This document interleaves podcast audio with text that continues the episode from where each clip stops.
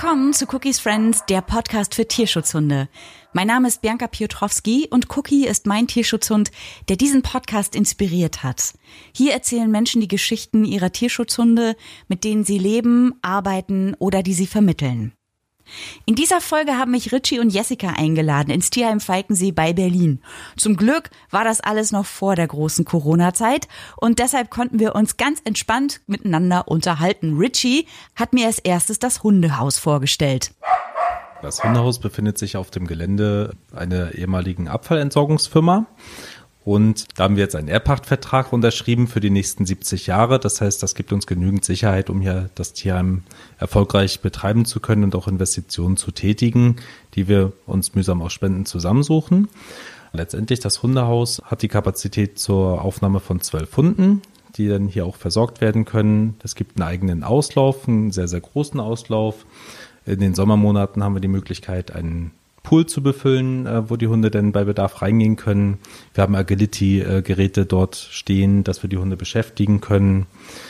Es gibt im rückwärtigen Bereich noch ein kleineres Gelände, wo wir dann auch ja, parallel sozusagen zum großen Gelände Hunde betreuen können. Innerhalb des Gebäudes haben wir ja, Lagerräume für Futter, für Sachspenden wie Handtücher, Leinen. Wir haben eine Waschküche, wo vier große Waschmaschinen stehen, eine Hundebadewanne, auch da wieder Lagerungsmöglichkeiten, weil wir ja glücklicherweise sehr, sehr viele Spenden kriegen, Handtücher, Hundebetten etc. Das muss vor, ja, vor dem Einsatz alles gereinigt werden, dass wir uns hier nichts reinholen, was hier nichts zu suchen hat. Ansonsten haben wir eine Futterküche, wo wir das Futter zubereiten können, einen Quarantänebereich äh, mit zwei Zimmern, wo unsere Neuankömmlinge oder Fundhunde bis zur ärztlichen Untersuchung entsprechend ja, wohnen einen Krankenbereich, der in der Regel nicht so gut besucht ist, glücklicherweise, dass wir diese Zimmer halt auch als Hundezimmer ganz normal vergeben können. Dann haben wir einen langen großen Gang mit ähm, acht Hundezimmern. Jedes Zimmer von den Hunden hat eine Fußbodenheizung, einen eigenen abschieberbaren Außenbereich, dass die sich im Sommer zum Beispiel aussuchen können, wo sie liegen möchten oder sitzen möchten, ob in der Sonne oder im Schatten. Da haben wir alle Möglichkeiten, um den Hunden das zu ermöglichen. Und die Chefin von dem Ganzen ist Jessica. Und du machst das hier mit wie vielen Mitarbeitern? Äh, insgesamt ein Mitarbeiter, auch noch ein Angestellter und der Rest sind alles ehrenamtliche Mitarbeiter, die mich unterstützen in meiner Arbeit. Und ja, ich bin jetzt seit vier Jahren hier Angestellte, jetzt mit 36 Stunden und bin seit April letztes Jahr Hundehausleitung und leite den ganzen Betrieb hier. Also ich entscheide, welche Hunde ich aufnehme und welche Hunde reinkommen und den ganzen Betrieb, welche Hunde werden vermittelt, die Vermittlungszeiten leite ich mit und gucke mir die Leute an, die die Hunde adoptieren möchten und entscheide dann zusammen mit meinen Mitarbeitern, wo ziehen die Hunde ein, mache dann die Vorkontrollen zusammen mit einem Kollegen oder mit einer Kollegin und dann gehen die Hunde dann in Probewoche und wenn das dann alles klappt, dürfen die Hunde in der Familie bleiben und dann entsteht ein Abgabevertrag. Das ist ja eine Menge Verantwortung für dich, ne? Auf jeden Fall. Ja, also es ist viel Verantwortung, aber es macht mir halt auch total viel Spaß und ähm, mit der Herausforderung wächst man halt auch und ich denke, mit einem Jahr, mit 56 Hunden letztes Jahr, die wir vermittelt haben, ist das ein ganz guter Start. Ich hoffe, dass es dieses Jahr mehr werden. Mal gucken, was die Zahl am Ende sagt. Woher kommen denn die Hunde? Überwiegend Abgabehunde, also es sind Hunde, die wir aus Falkensee oder Brieselang aufnehmen, überwiegend, aber wir nehmen auch Hunde aus Berlin auf. Meistens sind es Abgabehunde, entweder sind die Besitzer krank leider oder die Leute sind überfordert mit den Hunden. Vor allem Welpen werden oft abgegeben wegen Überforderung. Oder einfach keine Zeit mehr für das Tier, Kind, Trennung. Also wir hatten schon alles Mögliche dabei. Nervige Nachbarn. Richtig, nervige Nachbarn. Oder halt ähm, der Vermieter sagt dann auf einmal, Hunde heute nicht erlaubt, der Hund kann nicht alleine bleiben, bellt denn. Das sind dann so die überwiegenden Abgabegründen, leider.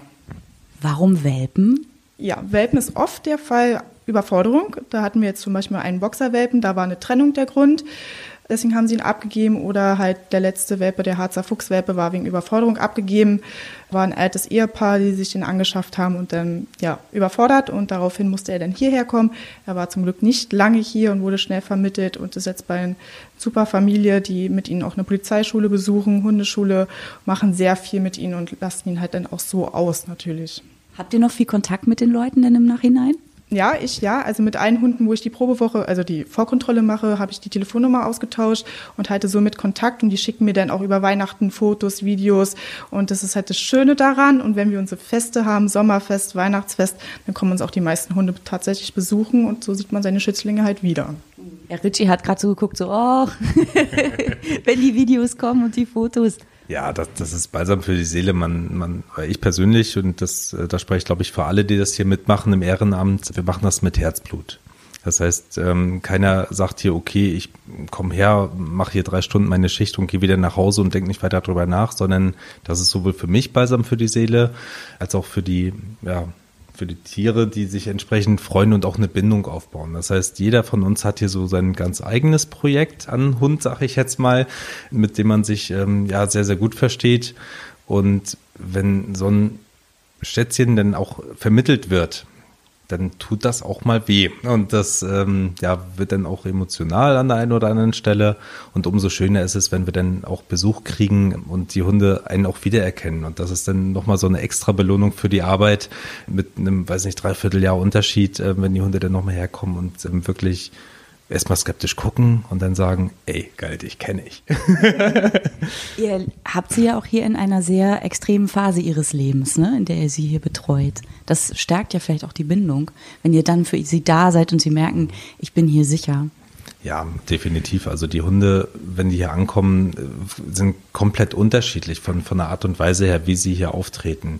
Einige verkriechen sich halt gleich in der Ecke und brauchen halt eine Zeit, um aufzutauen, um sich erstmal daran zu gewöhnen, dass in dieser doch relativ aufregenden Umgebung, man darf nicht vergessen, wir haben acht Zimmer auf dem langen Flur. Das heißt, wenn einer anfängt zu bellen, schließen sich die meisten an. Das hat für viele Hunde, die aus einer Einzelhaltung kommen, vielleicht irgendwo in einer kleinen Wohnung gewohnt haben, die kennen das nicht, dass da so viel Action ist. Sondern an der Stelle ist es halt ähm, schon unsere Aufgabe, den Hund irgendwo abzuholen und daran zu gewöhnen, dass es hier gar nichts Schlimmes ist, dass wir lieb zu ihm sind, dass er hier sein Futter kriegt, dass er rauskommt und keinerlei Angst haben muss. Dann gibt es wiederum die Hunde, die sagen, okay, ist mir doch egal, wer da vor mir steht. Ich komme halt einfach mit und freue mich, dass du da bist. Ne? Also auch, wie es bei den Menschen auch ist. Ne? Wenn, wenn Kinder auf Klassenfahrt fahren, da gibt es auch die, die erstmal in der Ecke sitzen und nach Mama und Papa rufen und dann gibt es die, die sagen, okay, ich will gar nicht mehr zurück. Jessica lacht gerade. Ja, es gibt halt einige Hunde. Also es gibt Hunde, der Boomer, unser deutscher Schäferhund ist so ein Beispiel. Der hat sehr gelitten, als er hier ankam. Der hat nur seinen Wassernapf umgeschüttet, ähm, hat gegen die Tür gekratzt und die ganze Tür kaputt gemacht, bis wir den dann umgesetzt haben, ein größeres Zimmer. Aber der war lange Bewohner, ein Jahr hat er hier gelebt und ist sehr alle ans Herz gewachsen. Er kannte nichts, er kannte nur Zwingerhaltung, hat über Jahre nur im Zwinger gelebt und kannte wirklich gar nichts. Und wir mussten ihm wirklich versuchen, alles beizubringen, an alleine zu laufen, Kontakt mit Menschen, das kannte er alles gar nicht. Und wo der denn dieses Jahr vermittelt worden ist, das, also letztes Jahr war es für uns alle echt schön, also emotional auch und die Familie war halt auch toll. Ich habe die Vorkontrolle gemacht, der hatte einen riesen Garten jetzt, äh, ein großes Haus und die geben sich halt richtig viel Mühe für den Großen, ne? obwohl der echt schwierig ist. Aber die haben gesagt, nee, den wollen wir unbedingt adaptieren und haben sich da echt Zeit gelassen. Und wo wir da waren und den da vermittelt haben, das war unbeschreiblich. Und da gab es zum Beispiel Weihnachten auch einen Post von denen, ein Foto, dass es ihm gut geht und der sieht glücklich aus. Und da haben wir uns halt alle drüber gefreut, über so ein positives Feedback. Ne, dass wir halt auch unsere Arbeit gut gemacht haben und einfach sehen, den Hund geht's gut, glücklich. Und seit einem Jahr ist er dann da raus aus dem Tierheim. Ne?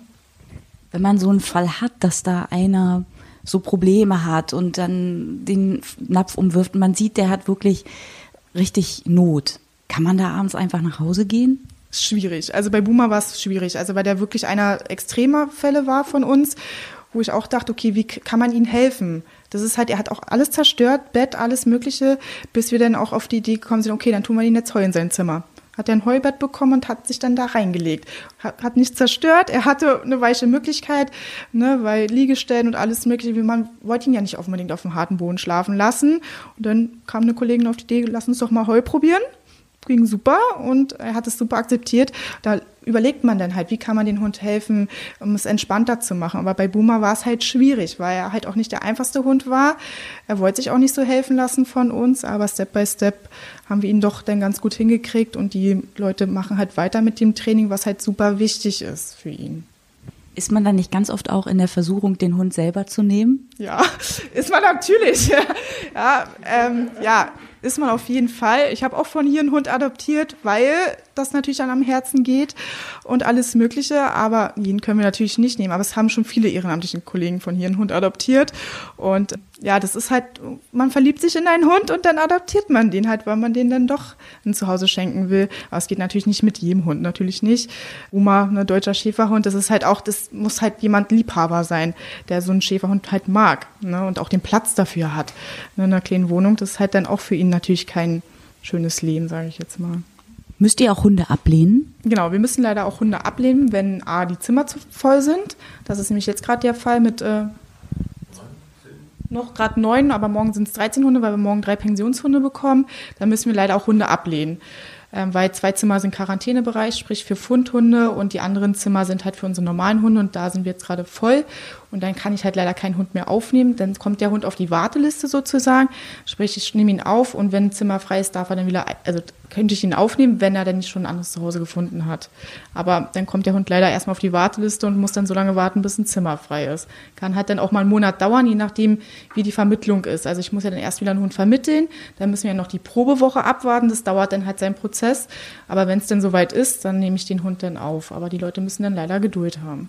Wie ist es, wenn jetzt wie gerade eben ein Hund hier frisch abgegeben wird, weil er gefunden wurde? Dann ist es so, dass der Hund dann in den Quarantänebereich kommt. Also wir gucken uns erst den Hund genau an, ob er verletzt ist, äh, Männchen, Weibchen und lesen dann den Chip aus. Dieser Hund war gerade gechippt, aber leider nicht registriert. Sprich, wir können den Halter jetzt nicht ermitteln, weil der Hund nicht registriert ist. Und so müssen wir ihn jetzt erstmal aufnehmen, machen ein Foto, nehmen die Daten auf von den Findern und dann warten wir bis entweder sich jemand meldet und setzen den Hund auf entlaufene Hunde Berlin-Brandenburg auf Facebook und da ist die Community einfach zu groß, dass man dann so schneller den Halter findet. Also das machen wir oft so und das ist ein guter Prozess und die Leute rufen dann meistens an, oh ja, ich habe gesehen, mein Hund ist bei Ihnen, kann ich ihn abholen? Dann holen die Leute meistens am selben Tag noch ihren Hund auf. Also wir haben ganz selten mal Fundhunde, die wir dann vermitteln, gab es auch schon, die waren dann wirklich ausgesetzt, aber es kommt zum Glück bei uns echt selten vor. Ich stelle mir das immer ganz schwierig vor. Also wenn jetzt ein neuer Hund kommt, egal jetzt woher, von dem man nichts weiß, wie geht ihr daran? Ihr wisst ja nicht, wie der reagiert. Also ich persönlich habe ich als Gassigeher angefangen, weil ich mir erfolgreich eingeredet habe, dass ich keine Zeit für einen eigenen Hund habe. Hatte noch nie einen eigenen Hund, habe immer mit Hunden zu tun gehabt und ich sag mal, wenn man mit gesundem Menschenverstand rangeht an die ganze Geschichte, ein bisschen Ahnung hat, was sagt der Hund einem, ohne was zu sagen, also mit Körpersprache, da kann man ganz, ganz viel draus mitnehmen und ja, der, der Hund sagt einem ja eigentlich, ob er es gerade cool findet, was ich tue, oder nee, bleib mal stehen, du kommst gerade zu dicht dran. Ist halt so, so, so eine Bauchgefühlsache. Wer das nicht sehen kann oder nicht einschätzen kann, der sollte im ersten Step auch die Finger davon lassen haben hier in den eigenen Reihen von den Ehrenamtlichen und natürlich auch von den Angestellten ganz, ganz viel Know-how, worauf wir zurückgreifen können. Das heißt, egal was für eine Situation kommt, es gibt immer irgendeinen, der schon mal an einem Buch vorbeigelaufen ist, wo die Lösung drin stand. ja, aber auch gerade so in, in, im Hinblick auf Fundhunde kommen die ja meistens aus einer sozialen, stabilen Schicht, beziehungsweise hatten ein Zuhause und kennen den Umgang mit Menschen. Wenn die jetzt ein bisschen zurückhaltender sind, gehen wir auch entsprechend sensibel darauf ein und an der Stelle passt das eigentlich immer. Du sagst ja gerade, du bist ehrenamtlich hier tätig. Wie mhm. viele Stunden bist du denn hier? Ich habe mal angefangen, dass ich montags für drei Stunden da war. Das Ganze hat sich dann im Laufe der Zeit etwas gesteigert und gesteigert und gesteigert. Und inzwischen, ähm, also bei uns gibt's halt eine Frühschicht und eine Spätschicht. Da ich ähm, Vollzeit berufstätig bin, kommt für mich die Spätschicht unter der Woche in Frage oder halt an den Wochenenden. Inzwischen ist es so, dass ich ja ungefähr vier Schichten in der Woche mit begleite, mit gestalte, nebenbei noch die Tätigkeit als Mitglied im Vorstand wahrnehme, was auch ein richtiger Zeitfresser ist, aber es macht halt Spaß, sich für den Zweck an der Stelle einzusetzen. Das ist einfach, man, man kann die Drähte ein bisschen mitziehen und ja, die Zukunft des Vereins an der Stelle mitgestalten. Wo kriegen wir Geld her? Kriegen wir Geld her? Wo brauchen wir noch was? Was brauchen wir? Ist halt ein unglaublich breites Feld. Jessica, du bist ja verantwortlich für die Ehrenamtlichen, denke ich, hier vor Ort. Wie entscheidest du, wer was macht? Und was sind die Aufgaben eines Ehrenamtlichen? Wir sind eigentlich schon ein gutes Team jetzt. Also wie gesagt, ich bin jetzt seit vier Jahren hier und die meisten Ehrenamtlichen sind auch schon vier Jahre da. Also es kommen halt immer neue dazu. Aber es gibt heute auch welche, die auch schon mit mir oder sogar vor mir schon angefangen haben. Ich teile die ein. Also wenn wir ein gespieltes Team sind, dann wissen die ganz genau, welche Aufgaben sind meine.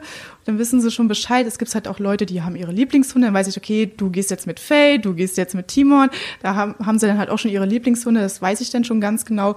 Die Aufgaben sind einfach so, im Frühdienst füttern wir die Hunde also wir gehen erst Gassi mit den Hunden, dann bereite ich in der Zeit das Futter meistens vor und die Ehrenamtlichen sind mit den Hunden draußen, dann wische ich in der Zeit die Zimmer von den Hunden, mache frisches Wasser rein und wenn die Hunde dann immer wieder kommen, dann gebe ich denen Fressen und dann nimmt der nächste Ehrenamtliche den nächsten Hund und so geht's immer weiter, kommt immer darauf an, wie viele Hunde haben wir und welche Ehrenamtlichen im Dienst habe. Es gibt halt Leute, die sind etwas älter, die putzen dann lieber, als mit dem Hund Gassi gehen und die anderen gehen dann eher mit den Hunden eine halbe Stunde, Stunde Gassi und ich versorge dann, bleibt dann meistens vor Ort leite dann auch noch das Telefon, ne, was dann auch so anfällt, oder führe Gespräche mit Leuten, die als Gassigänger kommen, die dann auch noch dazwischen kommen und dann einen Hund ausführen wollen. Das muss ich halt auch dann alles nebenbei machen. Und dann ist es ja schon gut, wenn man ein eingespieltes Team ist und dann weiß, okay, die kann ich mal kurz einen Hund selber anziehen lassen, die weiß schon Bescheid, die kennt den.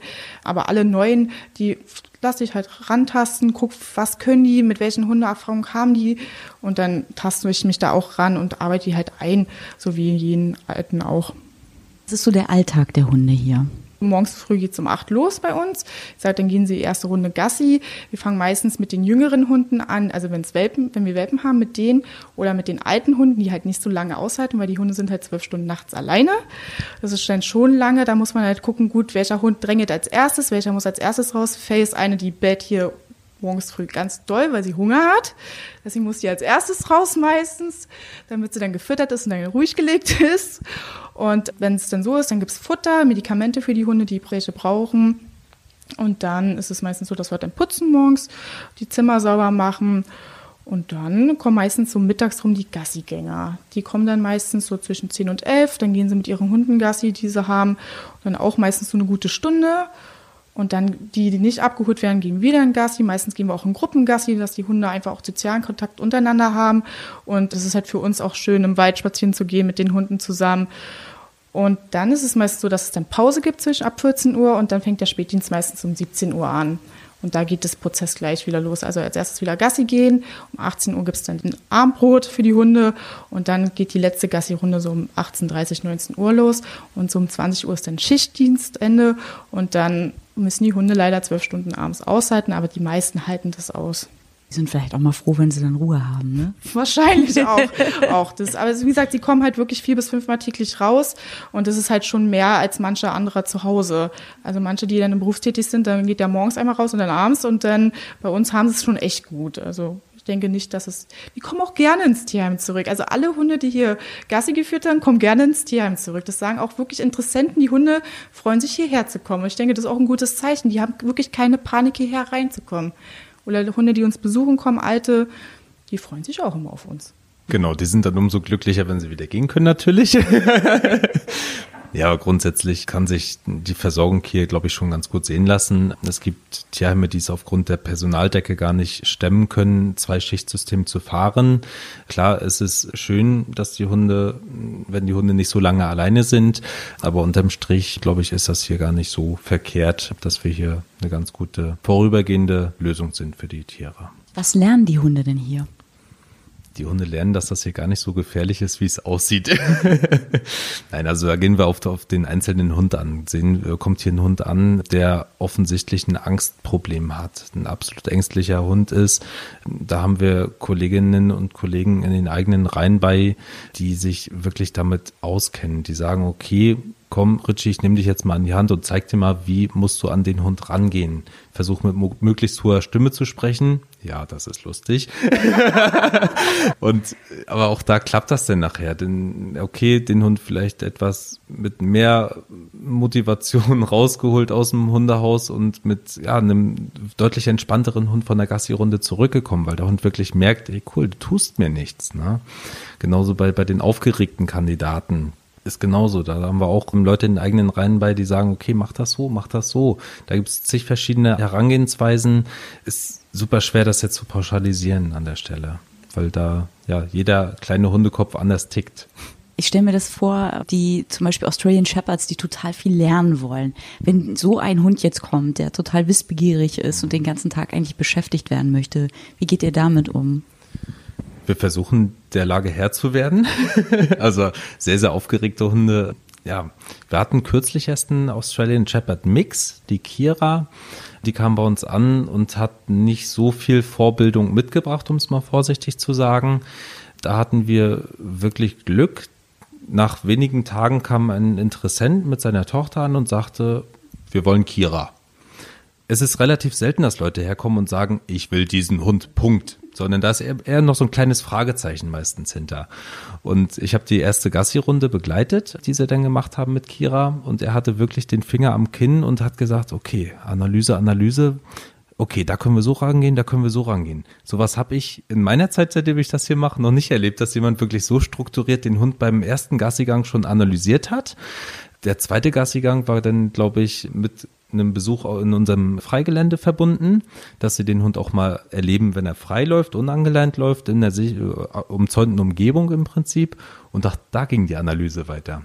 So, der hat dann auf den Tisch gehauen und gesagt, so, wir kommen heute früh, heute Abend und morgen früh und dann möchten wir gerne die Vorkontrolle haben. Wir dürfen hier keine Zeit verlieren. Der Hund muss möglichst zeitnah hier aus dem Heim raus und wir müssen mit dem arbeiten. Bam!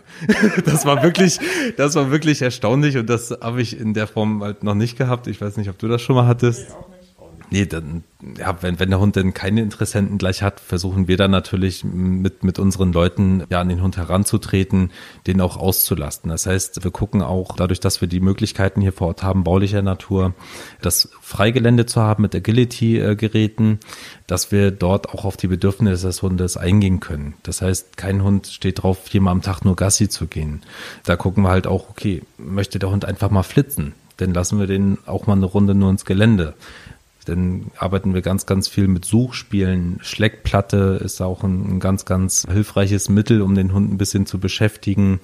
Die Kongs natürlich auch, dass, dass der Hund jetzt nicht nur einfach stumpf seinen Napf ins Zimmer geschoben kriegt und fressen darf, sondern sich damit auch ein bisschen beschäftigen darf. Wie kriege ich das jetzt raus? Problemlösung etc. Da ja, versuchen wir wirklich auf den Hund im konkreten Fall auch einzugehen. Welche Hunde werden denn besonders gut vermittelt?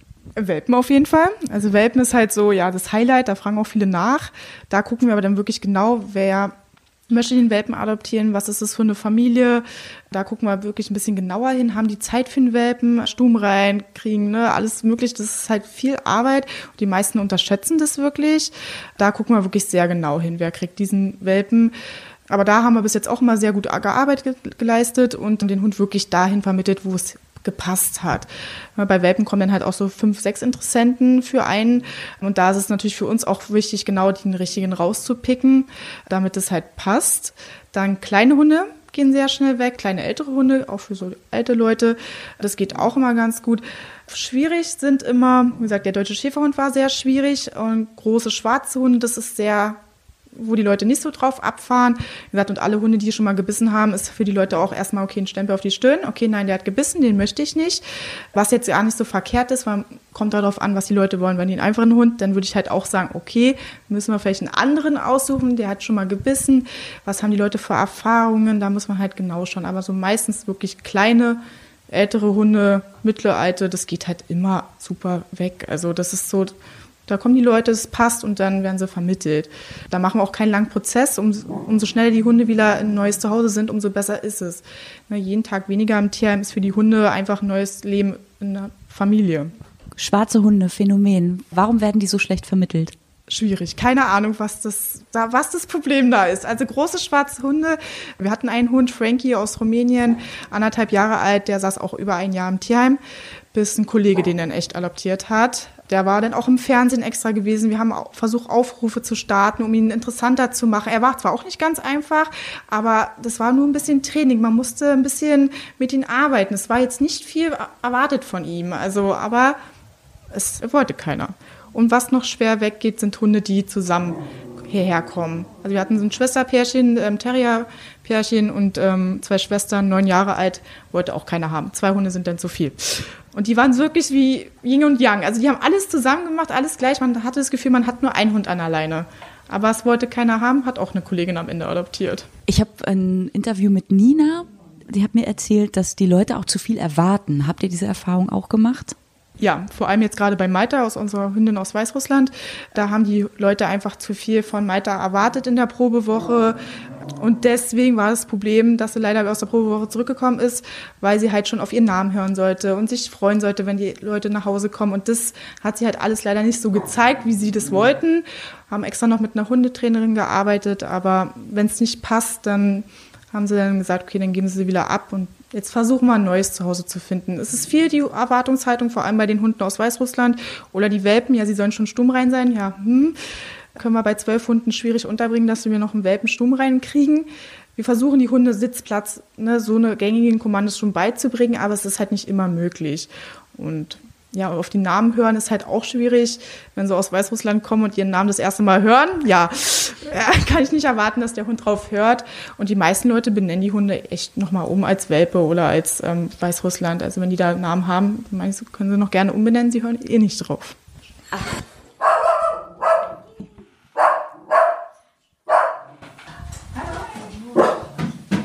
Hi, hi. Hallo. Hi.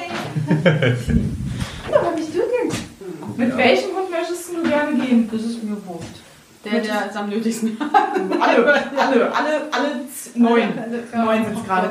Wie gesagt, such dir einen aus, geh am besten über außen, weil wir hier noch gerade. Achso, was auch nicht. Ist nicht so schlimm, alles gut. wie gesagt, äh, Tigra, wie gesagt, die sitzt im Zimmer dran, die hat auch eine Show. Die läuft noch nicht so, ist noch sehr ängstlich. Okay. Aber kannst du gerne auch probieren. Mira Dino ist super. Die neuen. Die neuen kannst du gerne auch. Okay, dann ja? gehe ich erstmal, dann starte ich mal. Okay, viel Spaß. auch eine Ehrenamtliche. Ist relativ frisch dabei. Hat auch als Gassigängerin angefangen. Seit einem Jahr Gassigängerin und sich jetzt für eine Mitgliedschaft hier entschieden. Worauf liegt ihr den Wert bei der Vermittlung? Was muss ein Interessent mitbringen? Ich begleite die Vermittlung schon eine ganze Zeit mit, mit einem ja, großen Interesse. Ähm, als Ehrenamtlicher natürlich ähm, über Jesse läuft da, über Jessys Tisch läuft das am Ende, da laufen die Fäden zusammen. Ich kriege schon in der Vermittlung äh, mit, wenn die Leute hier reinkommen und sagen, ich frage dann immer erstmal, was stellt ihr euch vor? Habt ihr euch vorbereitet? Habt ihr einen Hund vor Augen, den ihr ganz gerne adoptieren möchtet? Unsere Hunde sind alle auf unserer Internetseite abgebildet, wenn wir die aufgenommen haben, äh, teilweise auch bei Facebook und äh, bei Instagram entsprechend auch äh, immer weiter zunehmend. Und dann sagen die, ja, ich habe diesen Hund vor Augen. Dann sage ich, was ist eure Erwartung an den Hund? Dann kommt schon so ein, manchmal die eine oder andere Aussage, wo ich im Hinterkopf habe, das wird nichts. Auf der anderen Seite, wenn die Leute erstmal hier sind und wir tatsächlich ein paar Hunde zur Auswahl haben, fällt es auch gar, vielen gar nicht so schwer, dann doch nochmal umzuschwenken. Und wenn ich dann den Hund erkläre, wie er so drauf ist, wie er tickt, wir kennen die Tiere hier sehr, sehr gut, weil wir halt auch entsprechend Zeit mit ihnen verbringen und sie dementsprechend halt auch sehr, sehr gut kennenlernen, ist es manchmal auch möglich, dass die Leute sagen, okay, ich gehe mal zwei Zwänger weiter und gucke mir den anderen Hund an und ja, das passt. Wir hatten vor einem halben Jahr Interessenten da für Faye. Faye ist ein American Staffordshire Boxer Mix. Nicht so die einfachste Persönlichkeit, sage ich jetzt mal vorsichtig, aber trotzdem super lieb, wenn erstmal das Eis gebrochen ist. Ähm, die Leute kamen her und sagten, wir möchten mit Faye folgende Aktivitäten machen. Die muss beim Reiten mitlaufen können, die sollte lieb zu Kindern sein wo ich dann da stand und sage, okay, Faye ist nicht euer Hund, das geht nicht. Aber guckt mal zwei Zwinger weiter, da haben wir Lucy, die kam als sehr, sehr ängstlicher, schüchterner Hund zu uns, ist super schnell aufgetaut und ja, eigentlich total lieb und irre gewesen. So, und eine Woche später ist äh, Lucy bei denen eingezogen weil dieser Hund einfach von den, von den Merkmalen, die er erfüllen sollte, jetzt mal unabhängig von der Optik, die, da lagen Welten zwischen, zwischen Faye und Lucy, aber letztendlich hat sich da gezeigt, okay, der Hund passt einfach besser zu denen.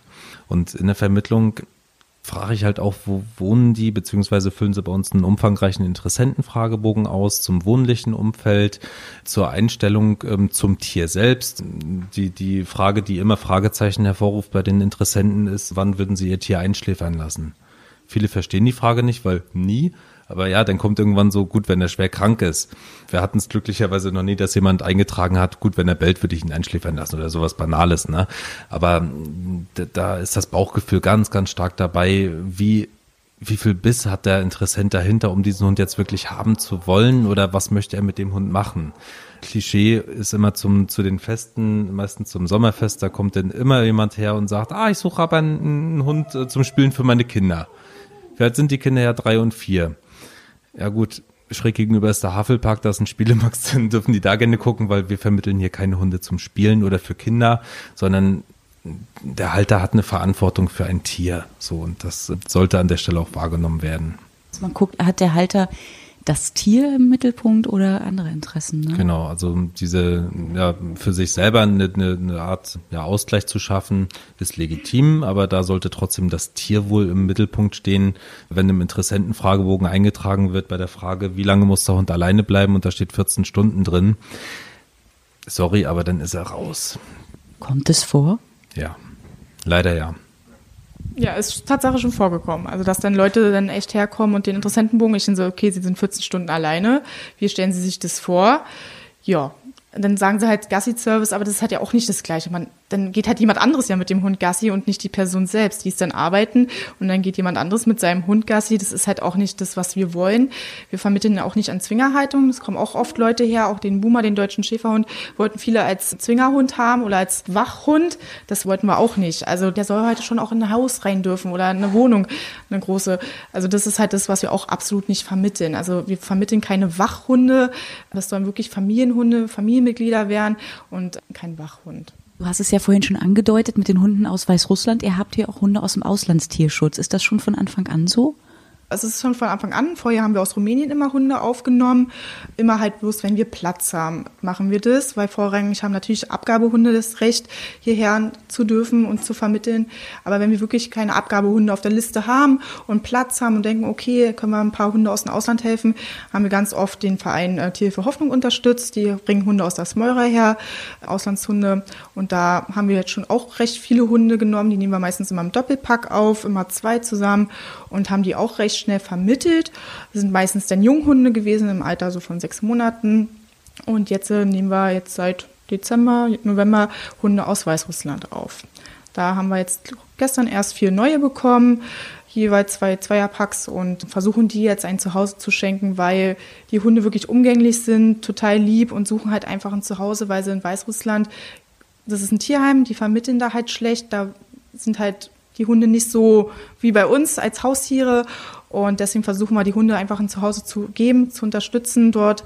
Und so klappt es ganz gut. Und jetzt hoffen wir, dass wir die vier auch schnell unterbringen in ein neues Zuhause.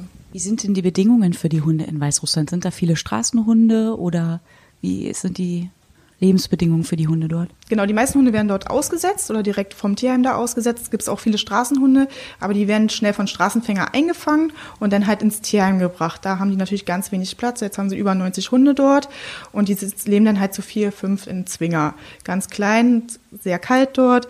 Deswegen versuchen sie dort, die Hunde so zu füttern, dass sie halt Speck anbauen und jetzt versuchen wir die natürlich hier ein bisschen abzuspecken, weil hier haben wir Fußbodenheizung, hier müssen sie nicht so viel zunehmen und jetzt probieren wir das Glück, die ein bisschen abspecken zu lassen, dass sie dann wieder ordentlich aussehen, weil es geht halt auch alles auf die Gelenke leider. Vor allem bei den kleinen Hunden und jetzt versuchen wir die ein bisschen runterzusetzen, dass sie dann halt auch ein bisschen schicker aussehen.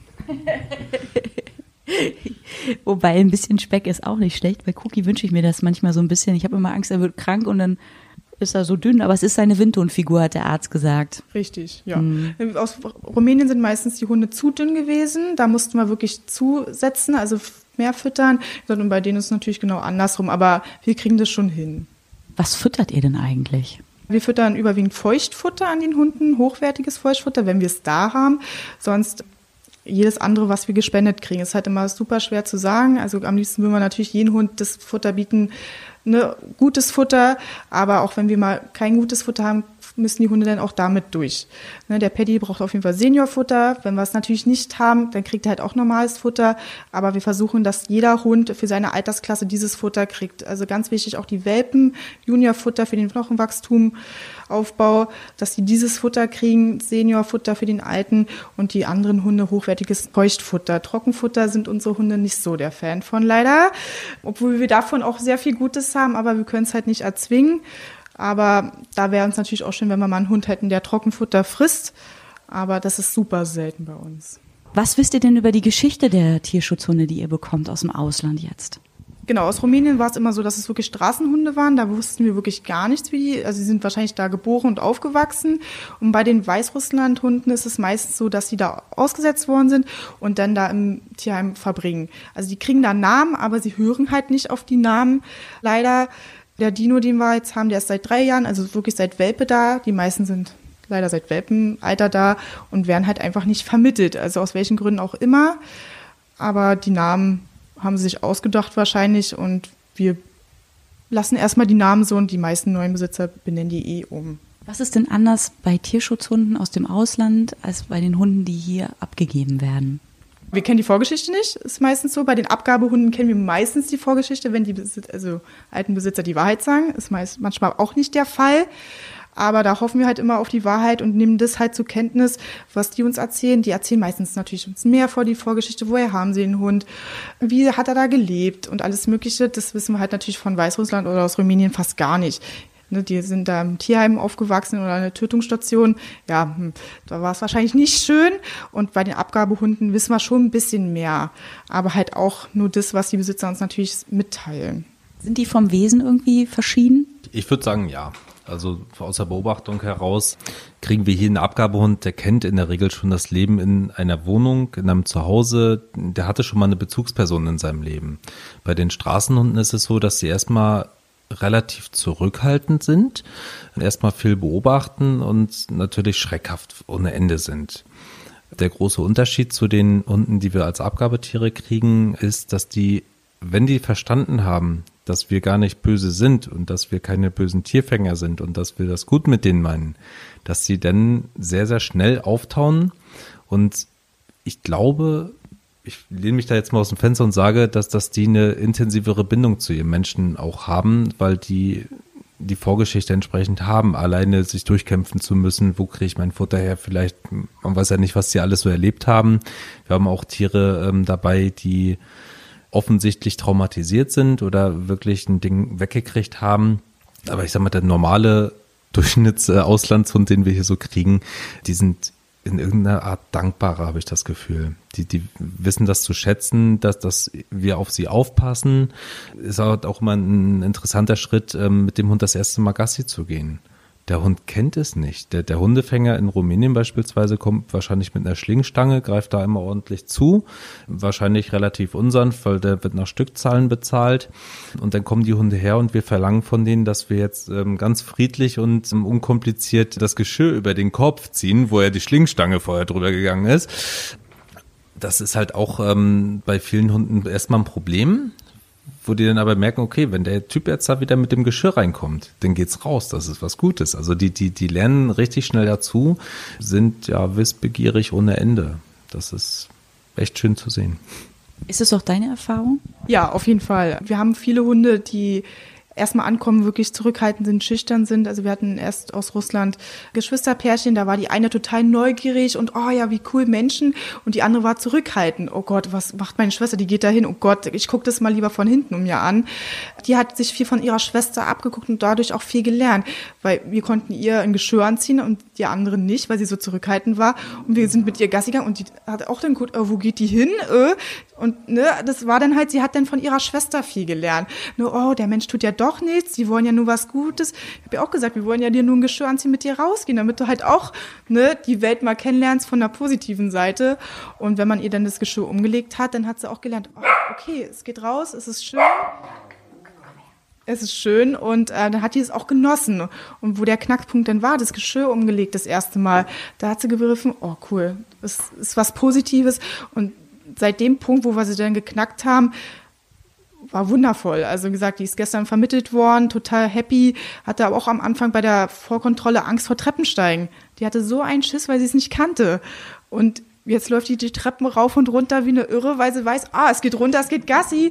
Und es ist toll. Die Besitzerin hat auch gesagt, sie ist so super, so eine tolle Hündin und sie, ihr macht es auch Spaß, ihr Dinge beizubringen, ihr zu zeigen, wie toll das Leben ist und dass sie vor nichts eine Angst haben muss. Klar, sie erschreckt sich noch, ist ja normal, aber sie genießt das Leben jetzt und das ist halt einfach schön. Es gibt Menschen, die die als Vorwurf formulierte Frage stellen, warum kümmerst du dich um die Hunde aus dem Ausland? Wir haben doch genug in unseren Tierheimen. Was sagt ihr denen? Richtig, ja, die Frage haben wir oft, jetzt auch in letzter Zeit. Aber wenn ich keine Abgabehunde kriege oder wenn keine auf der Liste stehen, ist es auch schön für uns. Aber dann sage ich mir, oder dann haben wir dafür entschlossen, dann helfen wir ein anderes Tierheim. Ja, es ist aus dem Ausland, aber die Hunde sind gesund und sie können auch hier ein Zuhause finden.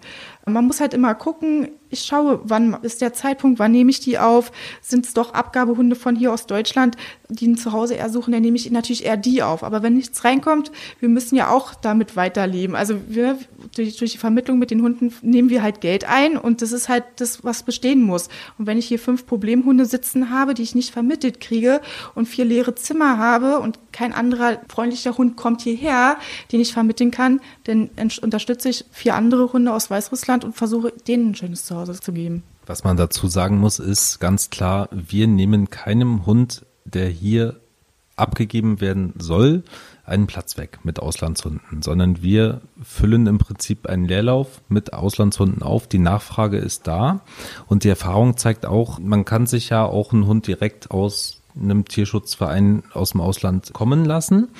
Komfortabler ist die Situation tatsächlich, wenn die Interessenten den Hund in der Tierheimumgebung erstmal kennenlernen können. Weil was mache ich, wenn ich jetzt sage, okay, liebe Tierhilfe Hoffnung, ich hätte jetzt ganz gerne ähm, einen Hund von euch, liefert mir den mal, dann wird sich irgendwo auf dem Parkplatz getroffen, dann übernehme ich diesen Hund und merke vielleicht nach zwei Tagen, dass ich überhaupt nicht mit diesem Hund klarkomme. Und da ist das Vorgehen als, als Pufferstelle sozusagen Tierheim immer noch mal ein bisschen, bisschen eleganter. Ich kann den Hund in Ruhe kennenlernen beim Gassi gehen. Ich kann mich mit dem Hund hier im, Gelände nach Absprache beschäftigen. Das heißt, ich weiß, worauf ich mich einlasse. Es ist kein Überraschungsei, sondern die wissen nachher schon, was die im Prinzip kriegen. Je nachdem.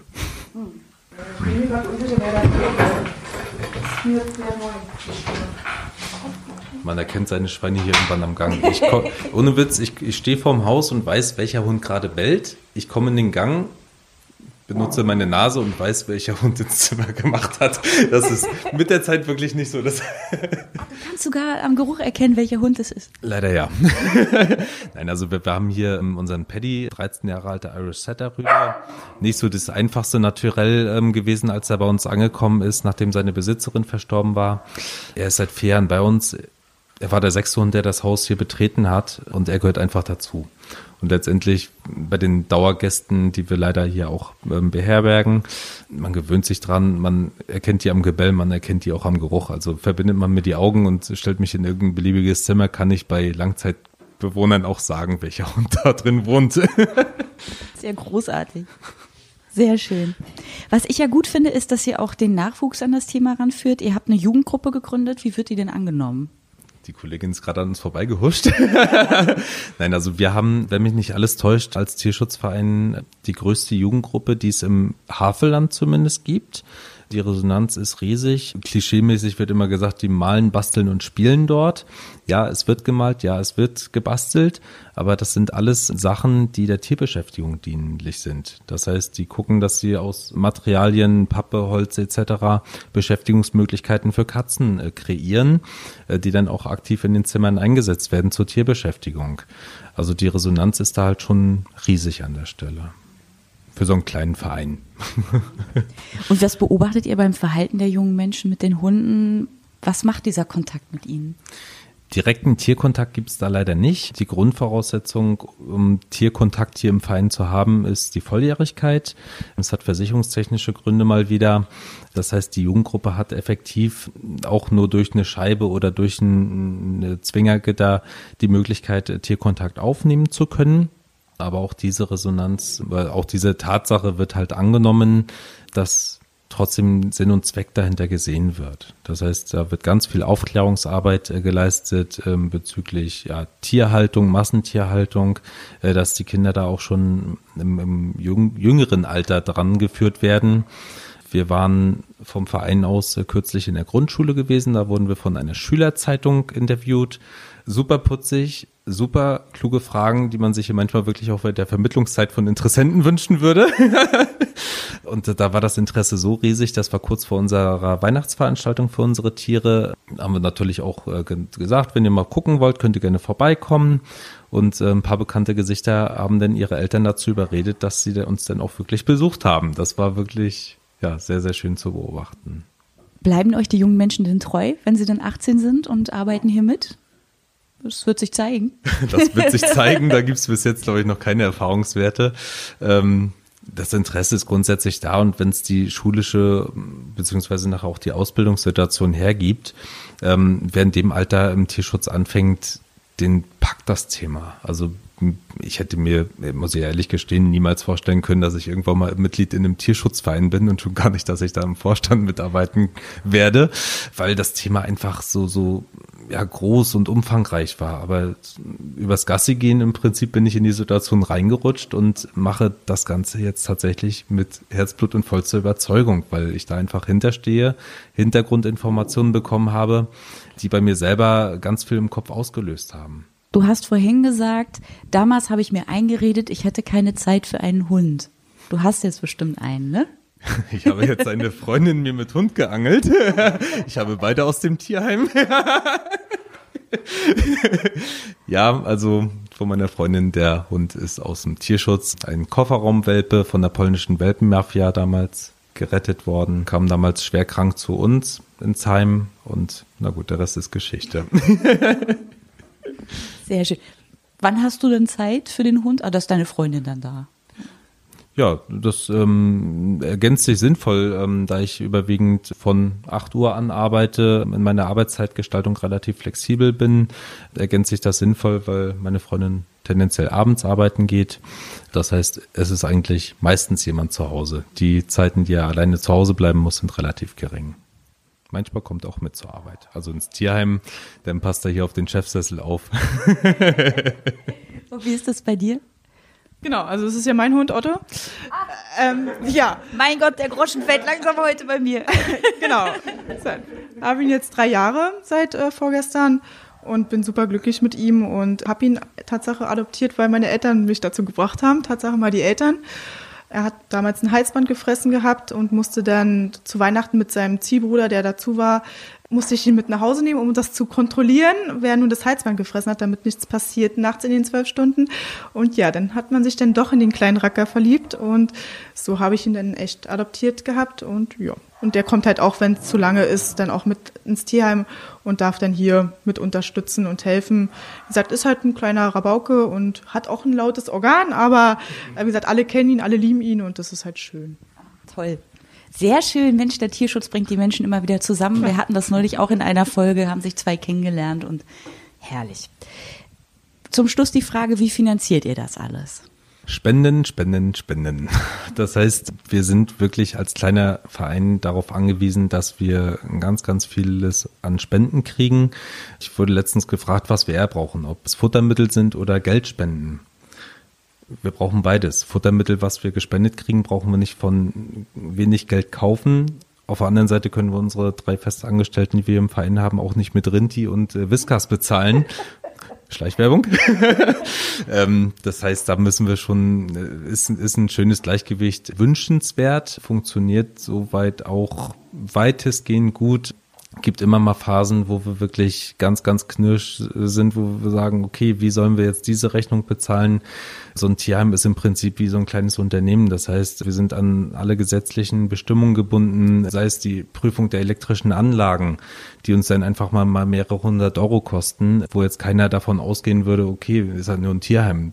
Brauchen ja eigentlich nur Hundefutter und ein bisschen Wasser wahrscheinlich. Es ist wie ein kleines Unternehmen. Das heißt, wir müssen alles ähm, irgendwie versuchen, selbst zu organisieren. Der Vorstand macht das alles auch komplett ehrenamtlich, ohne dafür finanzielle Aufwendungen zu bekommen. Das heißt, die drei einzigen Personen, die mit der Arbeit hier Geld verdienen, sind wirklich die Angestellten. Und da ist es halt wirklich ein Kampf, auch mit den mit der Stadt, in der wir hier ansässig sind, zu verhandeln, dass die finanziellen Mittel aufgestockt werden. Vom Landkreis gibt es entsprechend regelmäßig Unterstützung. Das sind aber alles Summen, die es unmöglich machen, Tierheim alleine daraus ja, zu finanzieren. Ne?